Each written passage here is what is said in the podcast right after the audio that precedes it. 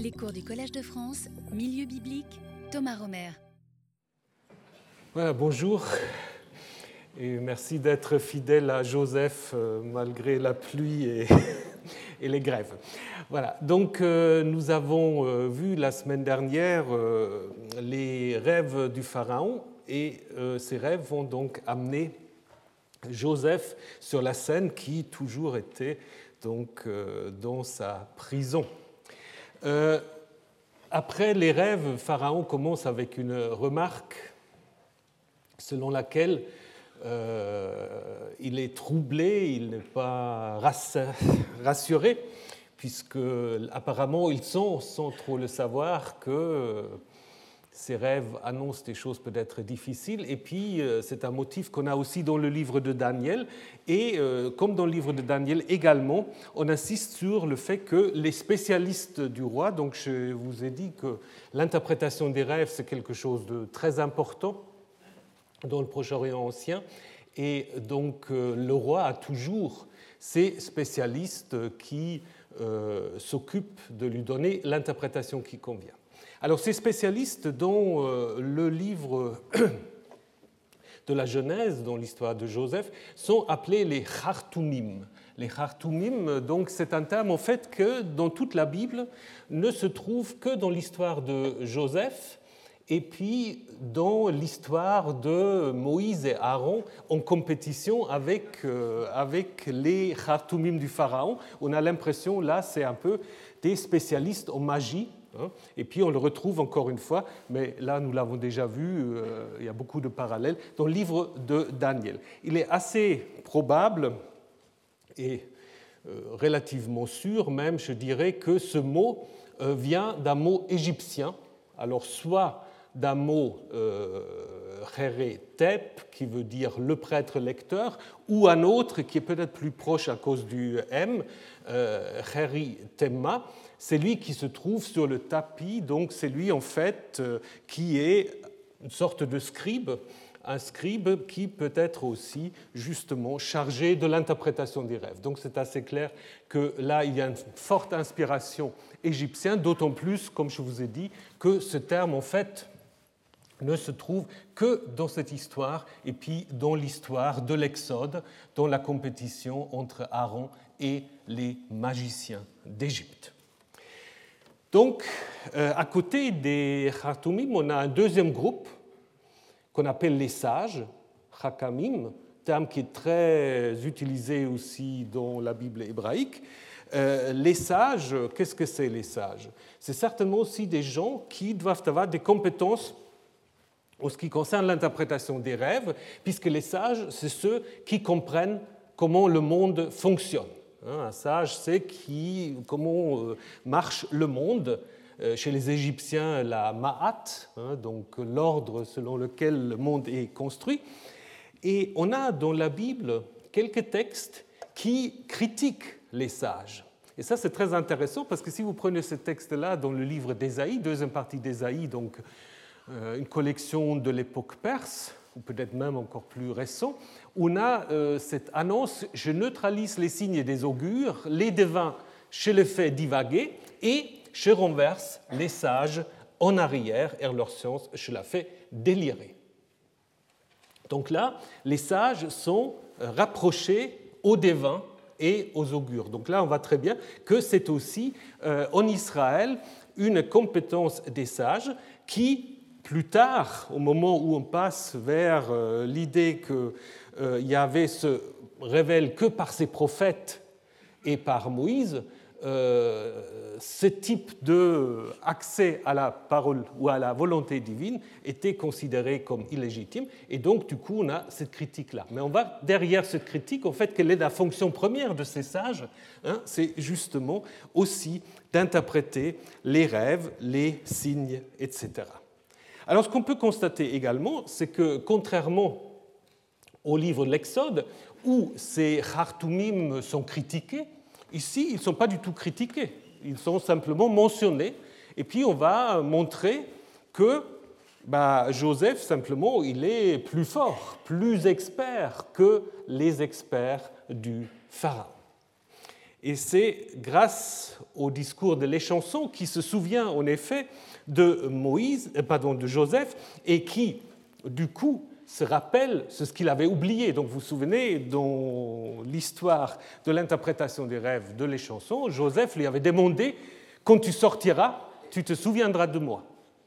Et évidemment, euh, Joseph ne s'est pas souvenu de les chansons ne s'est pas souvenu de Joseph. Donc maintenant, les chansons dit que c'est son péché, alors il utilise le terme de péché, chata, hein, qui a été utilisé dans le récit précédent pour expliquer pourquoi ce Joseph se trouve en prison. Donc là aussi, il y a une sorte de changement de perspective. Maintenant, c'est euh, les chansons lui-même qui parlent de son péché d'avoir en fait oublier Joseph qui est dans le prison, mais qui est dans le prison comme serviteur, serviteur du chef de garde. Et ça, je vous rappelle, euh, c'était dans l'histoire primitive de Joseph la première fonction en fait euh, de Joseph, non pas prisonnier, mais c'est lui qui aide en fait euh, le maître de la maison à surveiller ceux qui sont mis aux arrêts. Et on a vu qu'il était au service donc de l'échanson et du boulanger. Maintenant, on va commencer petit à petit une transformation de Joseph. Première chose, ce que nous dit qu'il se rasa, ou on le rasa, parce que ça peut être les deux.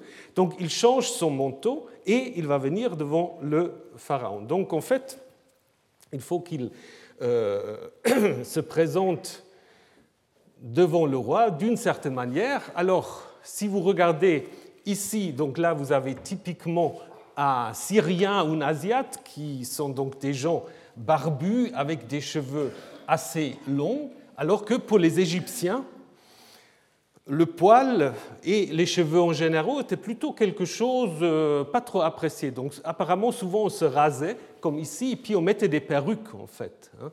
On mettait des perruques, même on s'épilait, les hommes comme les femmes. Donc l'épilation n'est pas une invention moderne, ça existait déjà chez les anciens égyptiens. Donc Joseph en fait doit commencer d'une certaine manière sa transformation euh, en égyptien. Alors on ne sait pas est-ce qu'avant il avait sa barbe ou non, mais toujours est-il qu'on insiste sur le fait qu'il se rase, un peu comme dans le roman de Sinoué, dont je vous ai déjà parlé. Sinoué, quand il revient de ses aventures euh, euh, dans le Levant, il raconte qu'il fut placé dans la maison d'un fils royal, on fit disparaître de mon corps la trace des années, je fus rasé et mes cheveux furent arrangés, je fus vêtu du lin et oin d'huile fine. Donc là aussi, euh, l'idée que euh, pour devenir, redevenir un vrai Égyptien, voilà, il faut se raser et il faut euh, se présenter d'une certaine manière. Donc Joseph commence cette transformation et en étant donc devant le Pharaon, il fait la même chose qu'il avait déjà fait avec les chansons et le panetier. Il dit personne ne peut interpréter les rêves si ce n'est pas Dieu. Raconte-moi. Hein? Exactement ce qu'il dit là. Joseph répondit, Vayaan, au Pharaon, lorsque le Pharaon lui dit Mais toi, tu sais interpréter les rêves. Et il répond, Vayaan, pas moi. C'est Dieu, Yahane, qui va annoncer le bien, le shalom à Pharaon. Et finalement, c'est quand même lui qui parle. Donc, Joseph euh, s'identifie à Elohim, ou au moins se présente ici comme étant porte-parole et interprète de la parole divine. Ce qu'on peut d'abord observer, qu'il n'y a aucun problème théologique entre Pharaon et Joseph à parler de Dieu. Si vous vous souvenez de l'Exode, l'Exode, Moïse qui vient vers le Pharaon et qui lui dit bah, Laisse-nous partir pour que nous allons rendre un culte à Yahvé. Et Pharaon répond Mais qui c'est ce Yahvé? Je ne connais pas ce Dieu obscur du désert, et puis de toute façon, je ne vous laisserai pas aller. Donc là, il y a vraiment une sorte d'opposition entre le Dieu des Hébreux et Pharaon qui représente les divinités de l'Égypte. Alors qu'ici, sous le terme plus général, plus neutre de Elohim, il n'y a aucun problème de euh, s'entendre.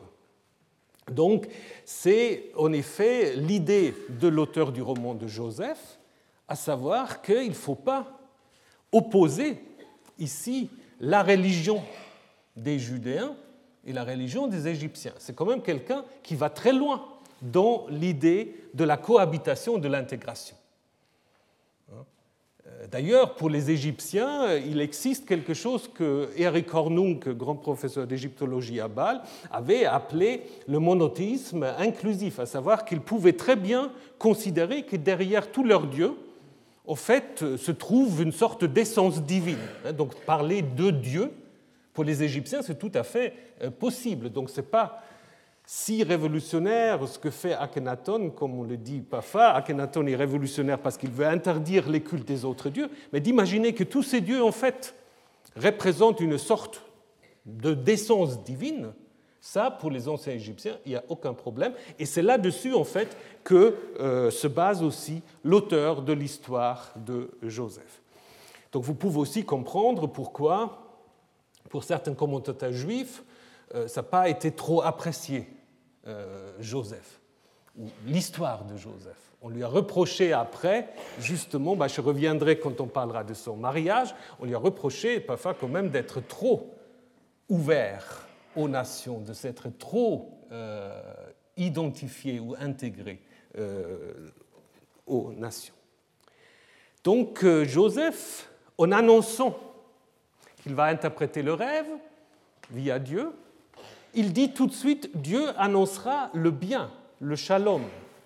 Alors, est-ce que c'est pour rassurer le Pharaon ou est-ce qu'il faut le comprendre plutôt en vue de la conservation du shalom, de la conservation du bien hein? Puisque là aussi, c'est un changement par rapport aux rêves précédents. Dans les rêves précédents, Joseph quand vous vous souvenez des rêves du panetier et euh, de les chansons, Joseph avait seulement dit ce rêve signifie cela. Il n'avait pas dit voilà ce qu'il faut faire pour éviter le malheur, par exemple, pour le boulanger. Hein. Il avait juste dit de toute façon, il n'y a rien à faire, tu seras pendu. Alors ici, vous allez voir, c'est différent. Hein puisqu'il va donner, avant même que Pharaon lui raconte son rêve, il y a déjà l'idée qu'il va donner une sorte de conseil pour interpréter les rêves. Donc en fait, on a l'impression que Joseph est vraiment un peu à la place de Dieu. Parce qu'avant que Pharaon raconte son rêve, il sait déjà que ce rêve est différent des rêves qu'il a interprétés jusqu'à maintenant, que c'est un rêve qui nécessite pas seulement l'interprétation, mais qui nécessite aussi un conseil pour agir en conséquence du message qui est derrière ce rêve. Et ça, c'est différent par rapport à ce que nous avons vu avec les chansons et le boulanger. Et maintenant, et ça c'est aussi une nouveauté par rapport aux rêves précédents, maintenant, Pharaon lui-même va raconter le rêve. Le lecteur, ou le public, parce que d'abord, je pense que ce n'était pas pour qu'on le lise de manière euh, silencieuse, mais qu'on l'écoute, donc quelqu'un a dû le proclamer ou le lire à haute voix. Donc le public est déjà informé du rêve. Donc il sait plus que Joseph. Il est un peu à la place de Dieu. Et maintenant, le public peut comparer la manière dont Pharaon raconte son ou ses rêves et ce qui a été dit auparavant par le narrateur. Et donc, euh, ce que je vous ai mis maintenant dans ce que je vais vous présenter, je vous ai euh, mis les différences en bleu pour les différences moins importantes et en rouge pour les différences plus importantes, pour qu'on ne perde pas trop de temps et euh, pour qu'on puisse avancer. Donc Pharaon dit à Joseph, dans mon rêve, voici que je me tenais au bord du fleuve fleuve évidemment le Nil. Et voici du fleuve était en train de monter cette vache, grasse de chair et de belle apparence, elles se mirent à paître dans l'herbe du marais, et voici cette autre vache est en train de monter après elle, insignifiante, menue et très vilaine d'apparence et maigre de chair. Je n'ai jamais vu d'aussi vilaine dans tout le pays d'Égypte. Donc il donne déjà un commentaire. Les vaches maigres et vilaines mangèrent les sept premières vaches, les grasses. Elles entrèrent dans leur intérieur et on ne savait pas qu'elles étaient entrées dans leur intérieur. Leur apparence était aussi vilaine qu'au début. Donc ça, ce n'était pas raconté euh, par le narrateur. Et je me réveillais et je vis dans mon rêve, donc on a l'impression que c'est un seul rêve maintenant, voici que cet épi était en train de monter en une seule tige remplie et bon, et voici que cet épi dur, maigre et séché par le vent d'Est est en train de pousser après eux. Les épis maigres avalaient les sept bons épis. J'ai parlé au prêtre divin et personne m'a annoncé le sens. Donc, si vous comparez la manière dont Pharaon raconte son ou ses rêves, parce qu'il le présente en fait comme un seul rêve, ce qui est exactement ce que Joseph va lui dire, il introduit déjà des commentaires. Hein. Donc il ne se contente pas simplement de raconter le fait, et il semble avoir déjà compris le sens menaçant des vaches maigres et des épis durs ou vides. Et maintenant, l'interprétation de Joseph. Joseph dit à Pharaon, le rêve de Pharaon est un. Mais finalement, Pharaon l'a déjà un peu dit dans sa présentation. C'est que la divinité va faire, Ha Elohim, et l'a annoncé à Pharaon. Les sept ou sept bonnes vaches sont sept ans, et les sept bons épis sont sept ans. C'est un seul rêve.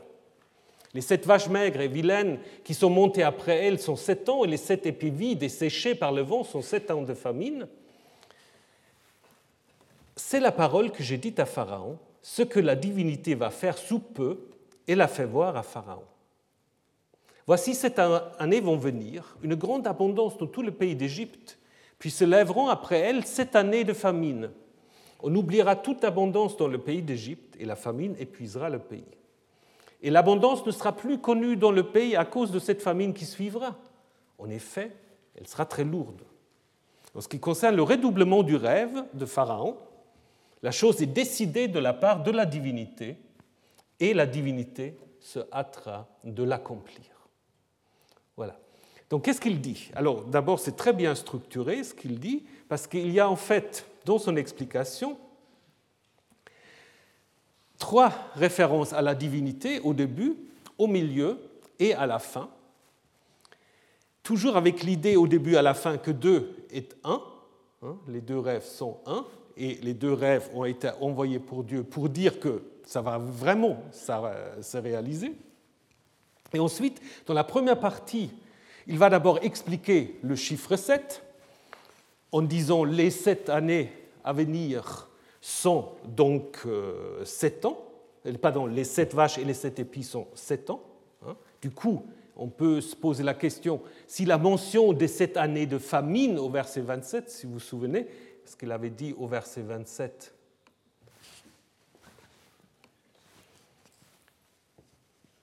Par le vent, elles sont sept ans de famine, alors que le fait que les premiers sept sont en fait des choses négatives, c'est introduit seulement dans la suite. Donc euh, d'abord il dit 7, c'est cette année, et après il dit l'alternance de 7 et 7, c'est une facette positive, et cette année négative. Donc euh, ce qu'il expliquera dans le verset 30 et 31.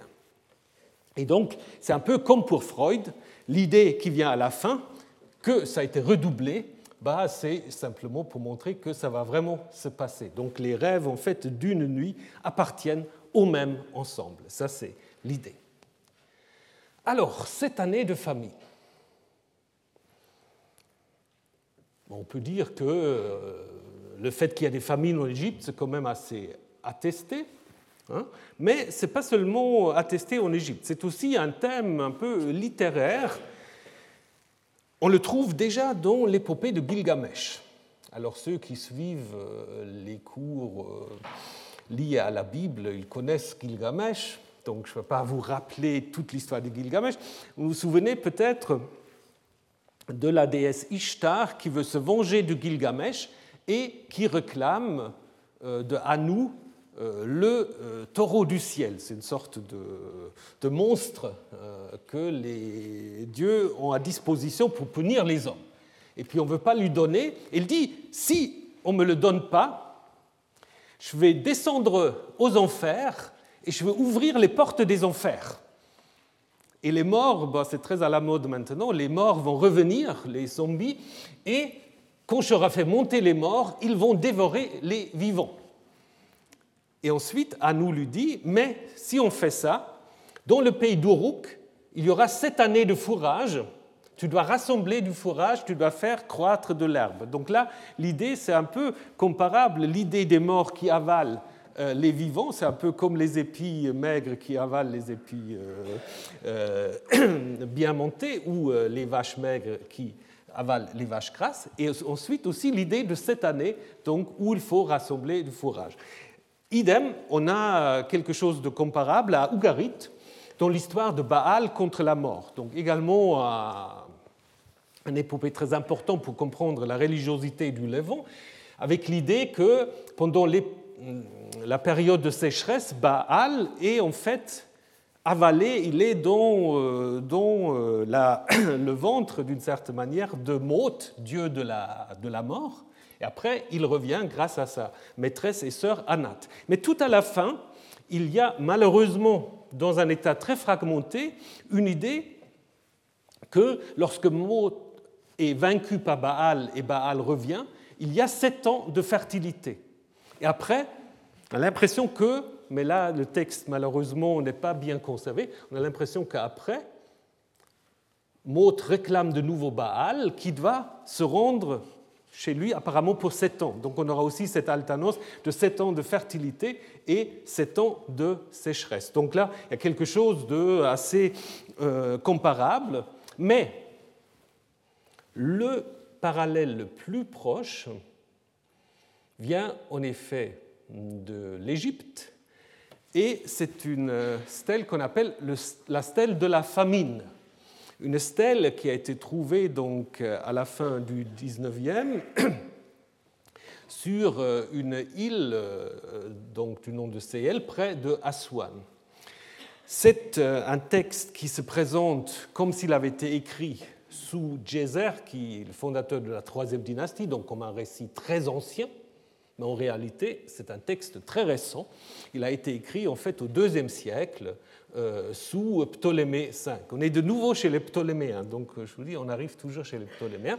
Donc là, vous voyez sur cette stèle Djezer en euh, compagnie de trois divinités, Khnum, Sati et Anukis. Mais ce qui nous intéresse surtout, c'est que dans cette stèle, dite justement de la famine, euh, il est justement question d'une famine de sept ans et du fait que le roi va consulter aussi un sage, un dénommé Imhotep, qui est aussi une figure euh, bien connue en Égypte, également plus ancien, mais qui est repris ici et qui du coup, par certains, a été identifié au Joseph biblique. Bon, ça, je pense, euh, ce n'est pas nécessaire, mais je vous montre quand même Imhotep, comme ça, si Joseph était Imhotep, vous vous saurez à quoi il ressemble. Mais ce qui est surtout intéressant au niveau de la réception, c'est que dans cet endroit-là existait jusqu'au XIXe siècle, euh, pour les musulmans, un lieu de pèlerinage qui a été identifié justement à la prison de Joseph. Donc apparemment, on a fait le lien assez vite entre euh, cette tradition-là et, euh, et. Alors, les parallèles, je ne vais pas vous lire toute la stèle euh, de la famine, mais les parallèles sont quand même assez intéressants. Euh, dans les deux cas, on parle de cette année de famine, euh, une fois à venir dans la stèle de la famine déjà venue. Le Nil n'était pas venu à temps pendant sept ans. Dans les deux cas, on mentionne des grains, alors soit dans les rêves du pharaon, ou soit dans la remarque que le grain était peu abondant, les graines desséchées. Dans les deux cas, il est question d'un songe, avec la différence que euh, dans le songe, dans la stèle de la famine, c'est Khnum, la divinité, qui parle directement euh, au pharaon, hein, mais qui annonce justement, après la période de sécheresse, cette année de fertilité. Hein. Donc en fait, la différence, c'est qu'il euh, y a d'abord cette année d'abondance et cette année de famine dans Joseph, et dans Jézer, c'est le contraire, hein, cette année de famine suivie de euh, fertilité. Chaque fois, c'est la divinité qui parle, Elohim ou Knum, et il y a un médiateur dans les deux cas, un sage, Joseph et Imhotep, qui interviennent différemment, euh, Imhotep avant le songe, Joseph après, mais en même temps, euh, il y a aussi encore un autre parallèle, c'est une histoire de taxes qu'il faut lever euh, dans les deux cas. Donc, cette année de famine, qui n'a pas pour but l'anéantissement de l'Égypte, mais de permettre en fait à une divinité de se révéler au Pharaon et d'introduire un certain nombre de changements économiques et pour la stèle de la famine aussi une certaine, euh, comment dire, revitalisation euh, du culte de Knum. Le rêve est très important. Il y a un sage qui intervient, qui est conseiller du roi, et donc on peut dire qu'il y a quand même des parallèles assez troublants. De nouveau, il faut se poser la question, est-ce que ça veut dire que l'auteur de l'histoire de Joseph connaît cette stèle de la famine? Alors là, euh, ce sera assez révolutionnaire pour la datation du Pentateuque, parce que du coup, il faudrait dater le Pentateuque après 187. Et ça, ça devient difficile. Donc, euh, du coup, je suis prudent. Je ne pense pas que c'est nécessairement cette stèle-là que l'auteur a connue, mais ce thème, en fait, euh, qui peut être aussi plus ancien. Et on a euh, un autre parallèle, en fait, dans ce qu'on appelle le papyrus de Berlin, qui est un papyrus assez récent, donc de l'ère chrétienne, du début de l'ère chrétienne, mais qui, selon les spécialistes, reprend un texte plus ancien qui pourrait venir du 6e, 5e siècle, qui, malheureusement, est de nouveau très euh, fragmentaire, qui parle aussi de cette année, euh, sans inondation, sans sécheresse, la venue de la fertilité, de l'inondation euh, du songe qui a le roi, mais ce songe, en fait, apparemment, est lié à la reconstruction d'un certain nombre de sanctuaires. Mais de nouveau, vous voyez, c'est quand même des thèmes qui sont assez proches euh, du rêve du pharaon. Donc on peut en effet imaginer que si on suit l'hypothèse que l'auteur de l'histoire de Joseph se trouve en Égypte, qu'il a connaissance de ces traditions-là, de cette année de famine et cette année d'abondance, qu'il la reprend à son compte, sans forcément dépendre d'un texte précis. Mais apparemment, c'est quand même un discours qui, à partir du 6e, 5e siècle, est connu et donc euh, euh, utilisable, d'autant plus qu'on dit dit dans ce papyrus de Berlin que c'est un texte qu'il faut recopier pour la maison des livres. Donc on peut imaginer que c'est un texte qui était quand même recopié plusieurs fois Hein, et qui était donc disponible euh, pour euh, l'auteur euh, de l'histoire de Joseph.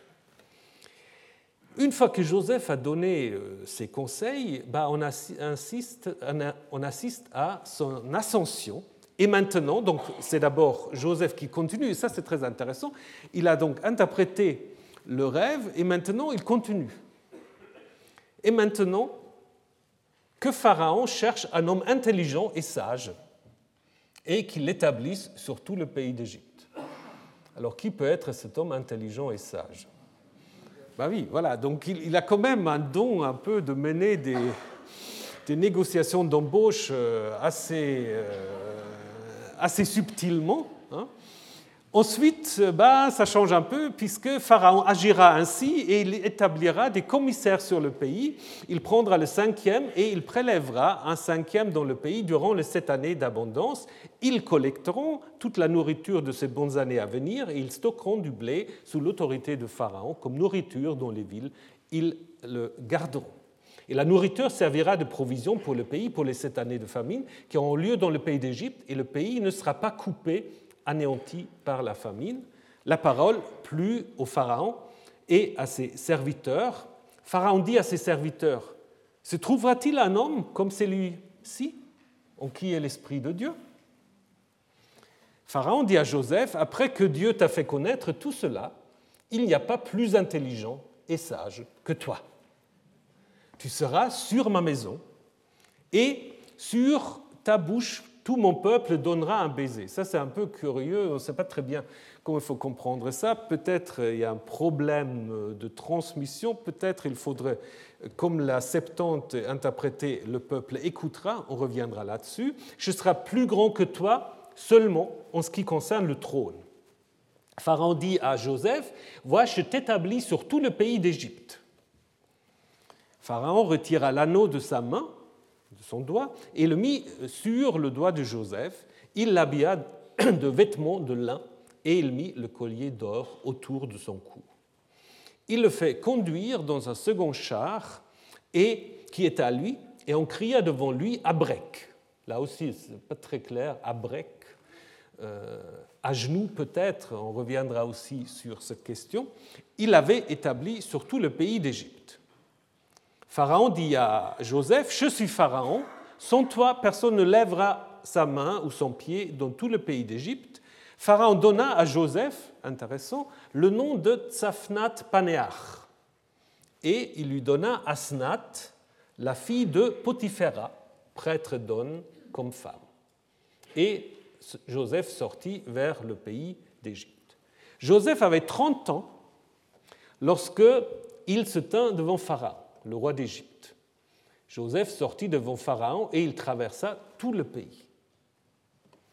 Alors, le conseil de Joseph, donc on l'a déjà vu, donc il s'agit de chercher un homme sage, plus sage que les experts du, Pharaon. Donc finalement, ça ne peut être que lui, puisqu'il a, il a interprété euh, le rêve. Mais après, si vous vous souvenez, il y a une tension quand même qui apparaît dans la suite, euh, puisqu'il dit que Pharaon cherche un homme intelligent, et tout d'un coup, il est question des commissaires qu'il doit établir sur tout le pays. Hein. Et après, il y a encore un autre problème.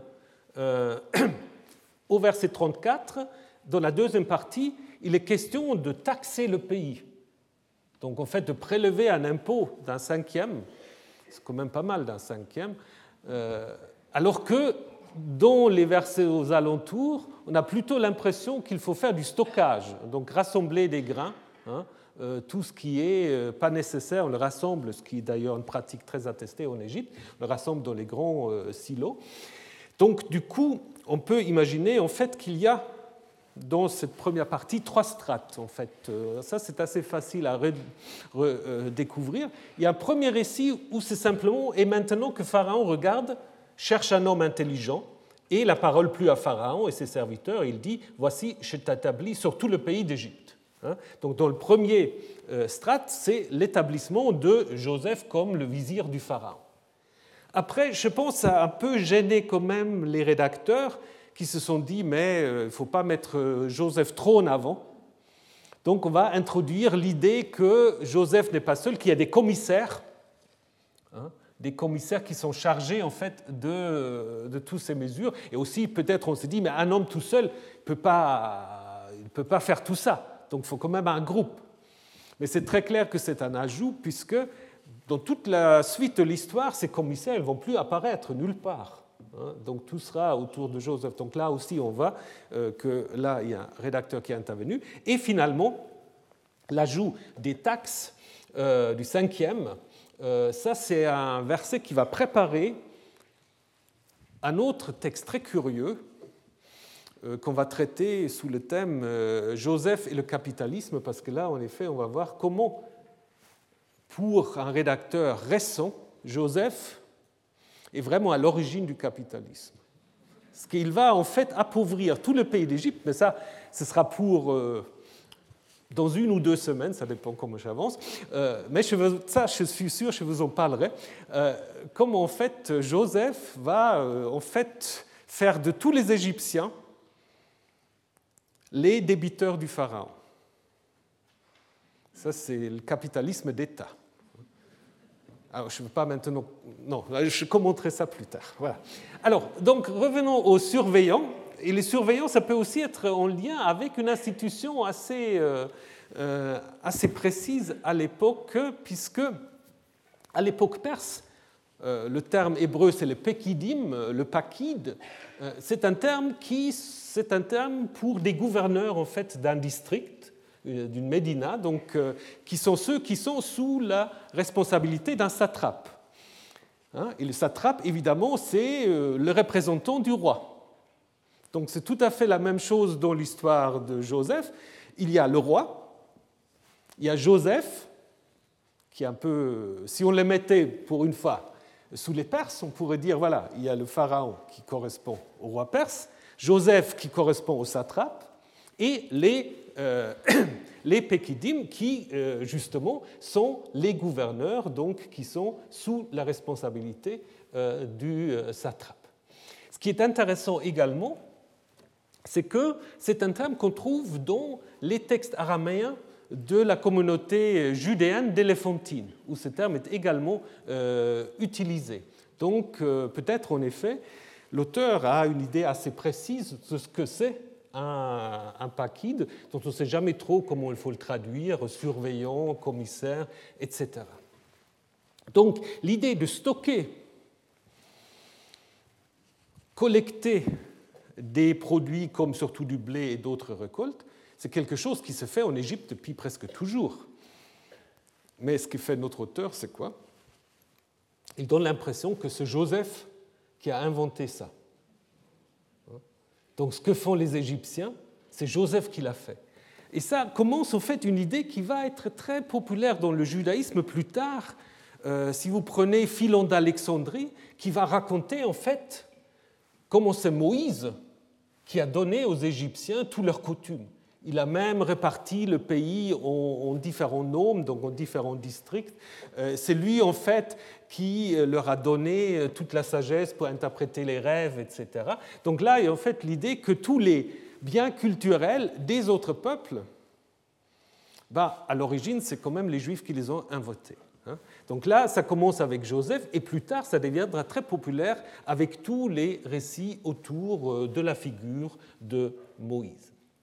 Alors, donc euh, maintenant, l'élévation de Joseph, donc qui reçoit en fait l'anneau, euh, le collier, qui est sur le char, etc. Donc ça, c'est relaté avec beaucoup de détails. Alors certains disent aussi, peut-être il y a des relectures, etc. En même temps, on a l'impression qu'il y a comme une sorte de plaisir de décrire cette scène, plaisir qui peut aussi s'expliquer par le fait que euh, c'est quelque chose qu'on trouve très souvent euh, dans l'iconographie égyptienne, pas tellement au moment où quelqu'un est installé dans une nouvelle fonction, mais plutôt dans des scènes où un fonctionnaire fidèle, méritant, euh, a droit à une récompense. Hein. Mais ce qui est clair ici, en insistant sur cette scène où Joseph est vraiment installé dans sa fonction de vizir, c'est clair qu'on en fait vraiment une figure d'identification pour la diaspora. Hein, pour montrer, regardez ce que vous pouvez faire si vous faites comme Joseph. Ce n'est pas un problème d'être en Égypte. Si on sait bien faire, ben voilà ce qu'on peut arriver à devenir. Hein? Et comme je vous ai déjà dit, il y a aussi cette idée euh, qui est tout à fait typique pour l'auteur du roman de Joseph. Il n'y a même pas de problème théologique. Il y a cette idée, regardez les Égyptiens, ils parlent aussi de Elohim.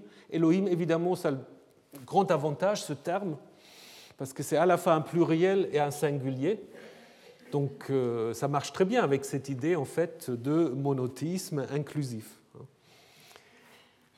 Donc ce qui est encore un peu difficile à comprendre, c'est cette expression, comme je vous ai dit, sur ta bouche le peuple donnera un baiser. Ça, c'est pas tout à fait clair ce que ça veut dire lorsque Pharaon dit ça à Joseph. Alors soit il y a en effet un autre terme qui est à l'origine. Euh, Gerg a même proposé une racine euh, égyptienne qui est assez proche de la racine hébraïque qui veut dire donner un baiser, mais en Égypte, ça veut dire justement s'arrêter, être attentif. Donc si quelqu'un qui a imaginé, ou qui sait un peu l'égyptien, qui a imaginé ce que le pharaon a pu dire à, Joseph, il a peut-être en effet pu se servir de ce racine-là.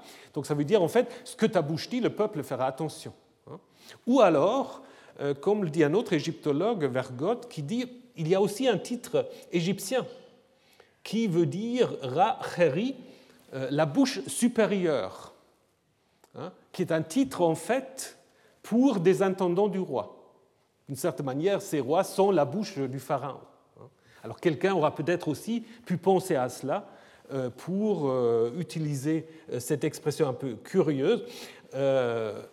Toujours est-il que dans l'ensemble, on comprend bien que Joseph sera la figure de référence, le pharaon ne sera supérieur à lui que par rapport à son trône. Hein.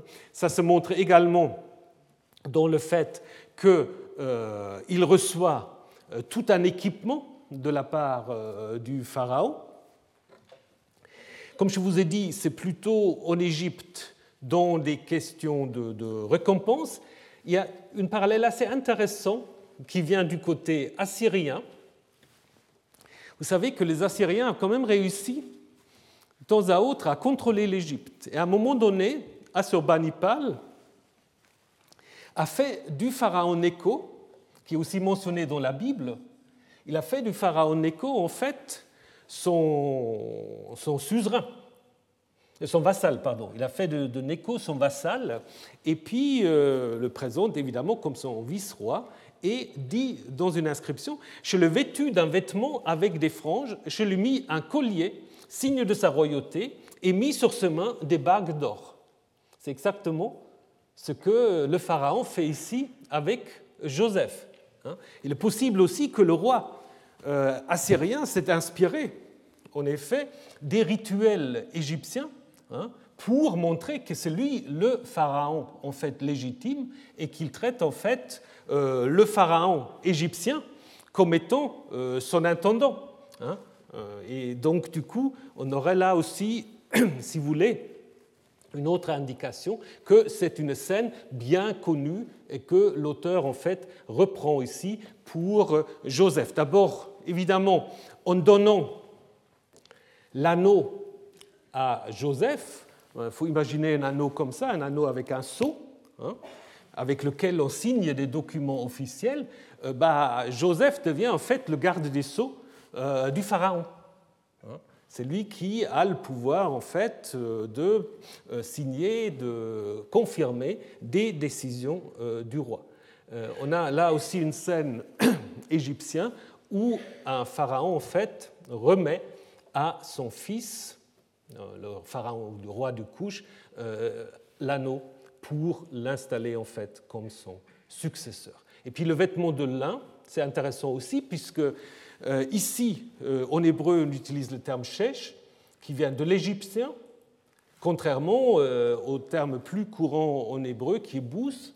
Hein. donc probablement aussi pour signaler une sorte de lin royal, donc vêtement particulier. Ce qu'on peut là évidemment aussi remarquer, ça fait bien sûr aussi allusion à Genèse 37, hein, à la tunique de Joseph, qui avait en fait un vêtement qui le distinguait des autres, qui lui est enlevé.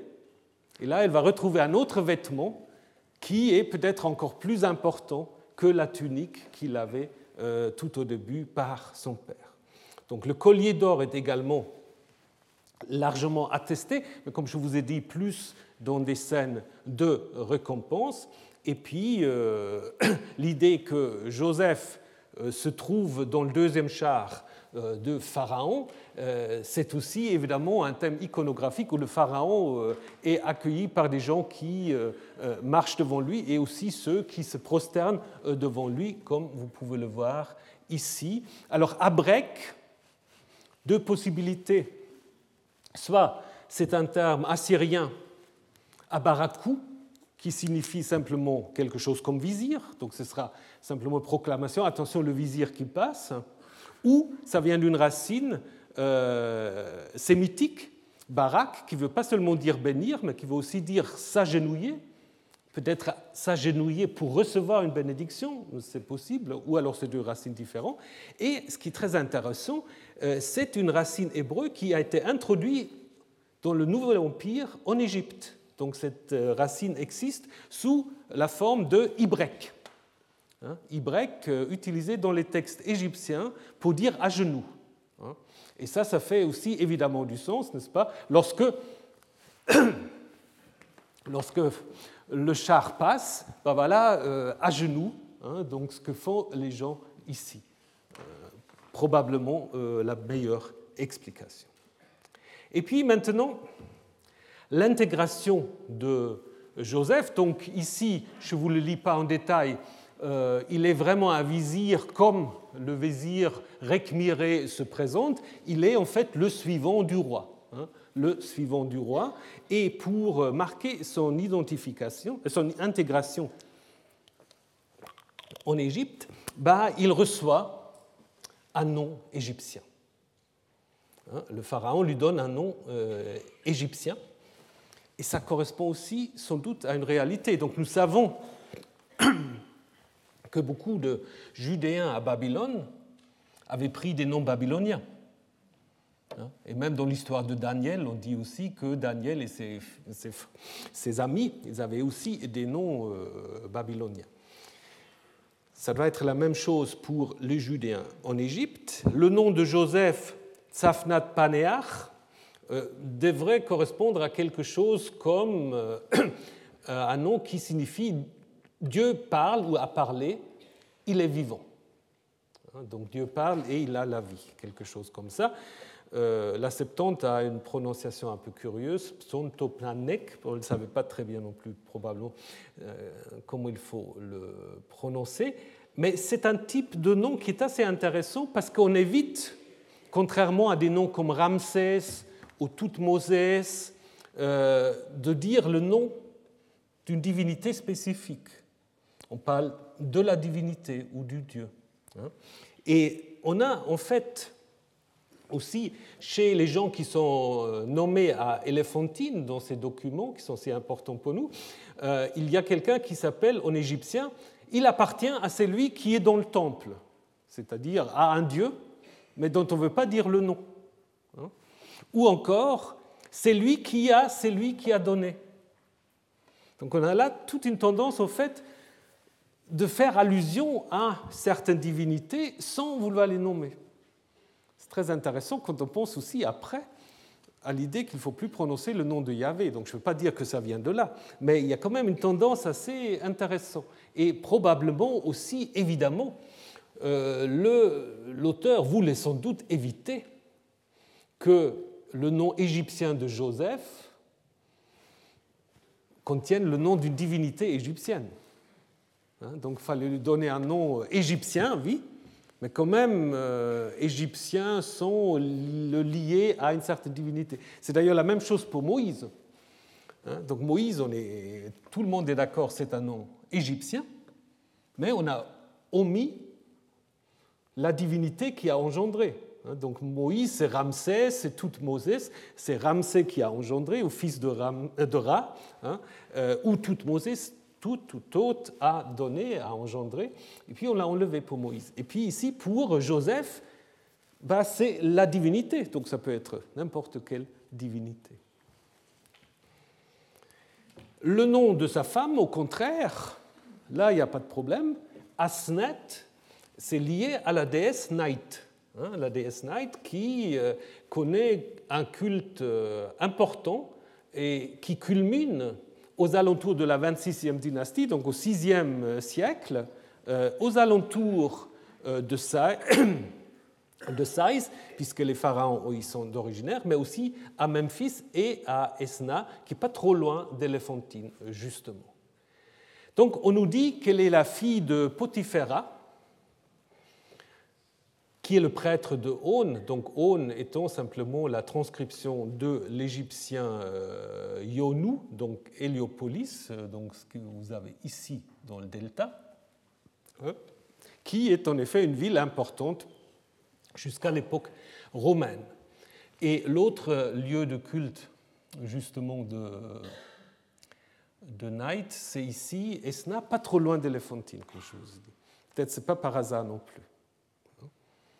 Alors, ce qui est intéressant ici, euh, Potiphar, donc euh, nous avons déjà parlé euh, beaucoup de Potiphar, ce n'est pas la même personne, évidemment, qui est l'Égyptien dont il était d'abord serviteur et dont la femme lui a fait des avances, bien que un rédacteur a essayé de, suggérer ça. Je pense que le nom de Potiphar est d'abord lié à ce prêtre-là, hein, quelqu'un qui est prêtre de Aune, Héliopolis, donc ville du soleil, euh, bah, c'est normal qu'il est en lien avec Ré ou Ra, n'est-ce pas, qui est la divinité quand même égyptienne, souvent associée euh, au soleil. Hein. Donc elle est euh, la fille de Potiphéra et elle devient la femme de Joseph. Et ça pose apparemment aucun problème. Joseph peut épouser la fille d'un prêtre de Ré, égyptien. Pour le narrateur, ça pose aucun problème. Pour des lecteurs plus tard, ça posait un problème. Alors il y a toute une tradition rabbinique qui va déjà nous expliquer qu'en fait, Asnet, c'est en fait la fille de Dina. Alors Dina, c'était la fille de Jacob, hein, qui, en Genèse 34, a été violée, ou disons, euh, bon, peu importe, a fait l'amour avec un Sichémite. Euh, donc, elle se serait, à la suite de cela, enfuie en Égypte, aurait donc enfanté sa fille, aurait été adoptée par Potiphéra, et donc, du coup, euh, voilà, Potiphéra, finalement, aurait éduqué donc, une fille juive ce qui évidemment euh, n'a aucun lien avec ni cette histoire, ni avec Genèse 34. donc ça vous montre au fait que euh, les rabbins étaient un peu gênés. Et après, on a surtout, ça devient un roman très très populaire, on a cette histoire au 1er siècle de Joseph et Asenet. Hein, un roman à l'eau de rose, euh, donc c'était déjà très populaire à l'époque, euh, où on raconte en effet, euh, à partir de cette histoire de la Genèse, euh, que Asenet, en effet, c'était la fille de ce prêtre, mais quand elle a rencontré Joseph, lui, il a d'abord raconté qu'il lui seul vénère le seul vrai Dieu, le Dieu du ciel et de la terre, et donc Asenet ensuite évidemment se convertit au Dieu d'Israël avant d'épouser euh, Joseph. Puisque, évidemment, euh, le problème après, c'est que euh, Éphraïm et Manassé, qui seront les deux fils de, Joseph, bah, ils sont à moitié égyptiens. Ce qui pose un autre problème. Et puis, autre petit problème encore, c'est l'âge de Joseph. 30 ans. Alors, est-ce que, du coup, c'est inséré après coup? Parce que si on prend 30 ans et si on fait un peu la spéculation chronologique avec l'histoire de Joseph, on nous dit, lorsqu'il a été vendu en Égypte, il avait 17 ans. Donc ça veut dire qu'il aura dû rester 13 ans avant qu'il rencontre le Pharaon. Alors que si on prend les récits qui nous sont relatés entre euh, son séjour euh, chez l'Égyptien et puis être admis au Pharaon, on nous dit c'est au bout de deux ans que Pharaon a son rêve, au bout de deux ans que Joseph a interprété les songes euh, de l'échanson et du boulanger. Donc là, il y a un problème. Alors pourquoi on arrive à 30 probablement au moment où on a intégré l'histoire de Genèse 38. Parce qu'en Genèse 38, souvenez-vous, je vous le résumais très brièvement, Genèse 38, c'est cette histoire avec Judas et Tamar. Hein. on raconte d'abord que euh, Judas a donc trois fils euh, qui successivement euh, doivent se marier avec, Tamar donc, et puis évidemment, Tamar n'a toujours pas d'enfant et puis va coucher avec euh, Judas. Mais pour que tout cela est possible, il faut quand même une certaine durée. Hein. Euh, il faut quand même une certaine durée. 13 ans, c'est vraiment minimum. Disons, si on admet que les fils de Judas avaient peut-être déjà 7 ans ou quelque chose comme ça. Donc probablement, c'est 30 ans euh, ont été intégrés au moment où on a rajouté, inséré dans l'histoire de Joseph aussi cette histoire bizarre de Judas et Tamar en Genèse 38. Et c'est pour cela qu'on est arrivé donc à l'âge de 30 ans. Alors qu'est-ce qu'on peut encore dire pour 30 ans? 30 euh, ans, c'est en Égypte lié à, une fête qu'on appelle la fête Sed. Euh, c'est une sorte de, de fête pour des pharaons qui ont un long règne après 30 ans. Si le pharaon est toujours vivant, ben on va renouveler son règne. C'est une fête très importante où on renouvelle le règne du pharaon. Alors est-ce qu'on a choisi ce chiffre pour cela? Euh, l'égyptologue, nous dit qu'en Égypte c'est aussi un chiffre rond pour dénoter toute une génération. Euh, ce qui peut être aussi le cas. Mais on a quand même plutôt des textes où on dit c'est à 20 ans qu'il faut se marier. Chez les Égyptiens, 20 ans, euh, même dans le judaïsme, après 20 ans, ça devient suspect si on n'est pas euh, marié. Ou alors, les 30 ans, c'est, si on prend des textes bibliques, c'est l'âge à partir desquels les Lévites peuvent exercer leurs fonctions. Et comme Joseph est justement là en train d'épouser la fille d'un prêtre, peut-être ça jouait aussi. Donc on ne sait pas exactement quelles étaient les motivations d'inventer 30, mais peut-être simplement aussi, il faudrait euh, donc, euh, il faudrait peut-être euh, chiffrer un peu, un peu rond.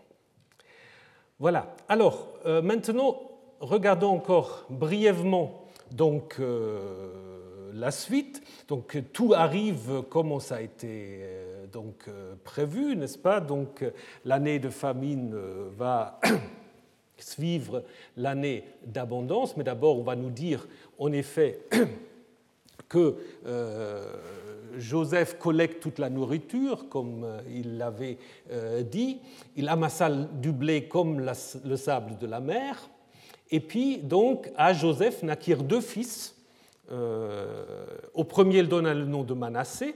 Vie, Dieu m'a fait oublier toute mon angoisse et toute la maison de mon père. Et au deuxième, il donna le nom d'Éphraïm. Vie, Dieu m'a rendu fécond dans le pays de ma misère.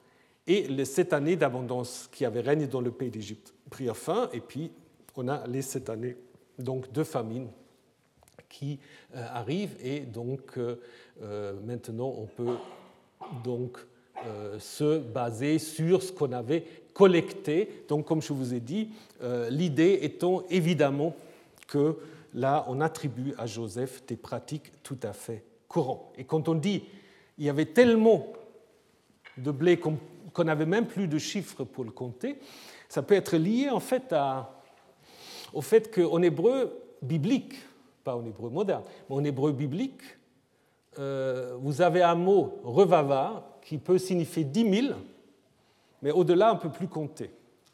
Déjà, revava, ça veut dire beaucoup, beaucoup. Donc, revava, c'est la grande multitude. À partir de cela, en fait, le comptage devient impossible. Et c'est probablement derrière cette notice, il y avait tellement euh, de blé qu'on ne pouvait plus euh, en avoir un chiffre. Regardons encore brièvement la naissance des deux fils. Donc là aussi, on voit que la naissance des deux fils est insérée après coup, puisque euh, en fait, euh, ils interrompent euh, la fin des sept années d'abondance et ensuite donc l'arrivée des années de famine. Donc probablement dans l'histoire originelle, on n'avait pas encore cette idée que Ephraim et Manassé sont les deux fils de Joseph. D'ailleurs, en dehors de l'histoire de Joseph, on parle quand même beaucoup d'Éphraïm et Manassé, des territoires ou des tribus euh, plutôt dans le nord, mais ils ne sont jamais présentés comme étant les fils de Joseph. Hein. Et si vous prenez la liste généalogique des chroniques, là, il est très clair que Manassé et Éphraïm sont en fait euh, donc euh, d'origine palestinienne. Ils sont nés, ils sont nés dans le pays. Hein, ils ne sont pas nés euh, en Égypte. Donc, apparemment, l'idée, c'est euh, de les faire à moitié égyptiennes. Pourquoi? Probablement aussi parce qu'on a dans les textes d'Éléphantine beaucoup de ces mariages mixtes, hein, de ces mariages mixtes. On a par exemple une riche héritière judéenne qui va épouser un Égyptien, mais qui va prendre un nom judéen, Nathan, hein, ou contraire, quelqu'un, Ananyahu, qui porte un nom yaviste, qui est préposé d'ailleurs au temple de Yahou, va épouser une femme égyptienne. Donc euh, derrière cette euh, histoire, belle histoire de Joseph et Asenet, se trouvent aussi en fait des pratiques tout à fait courantes euh, qu'on veut certainement légitimer avec Joseph. Et puis on va aussi loin de suggérer que Ephraïm et Manassé, deux des grands tribus au territoire du nord, en fait sont à moitié égyptiens.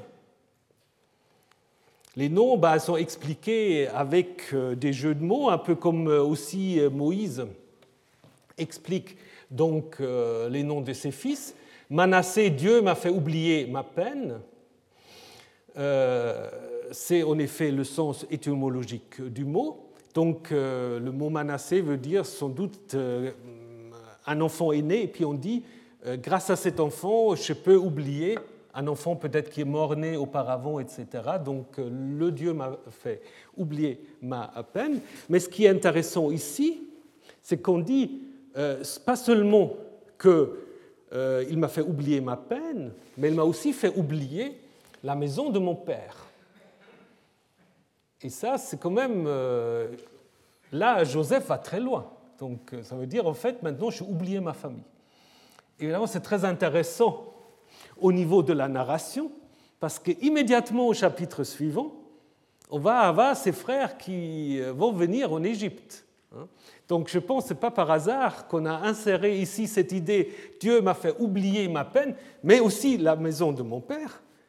N'est pas tout à fait ça, puisque la maison de son père, elle va se pointer immédiatement après cette histoire-là.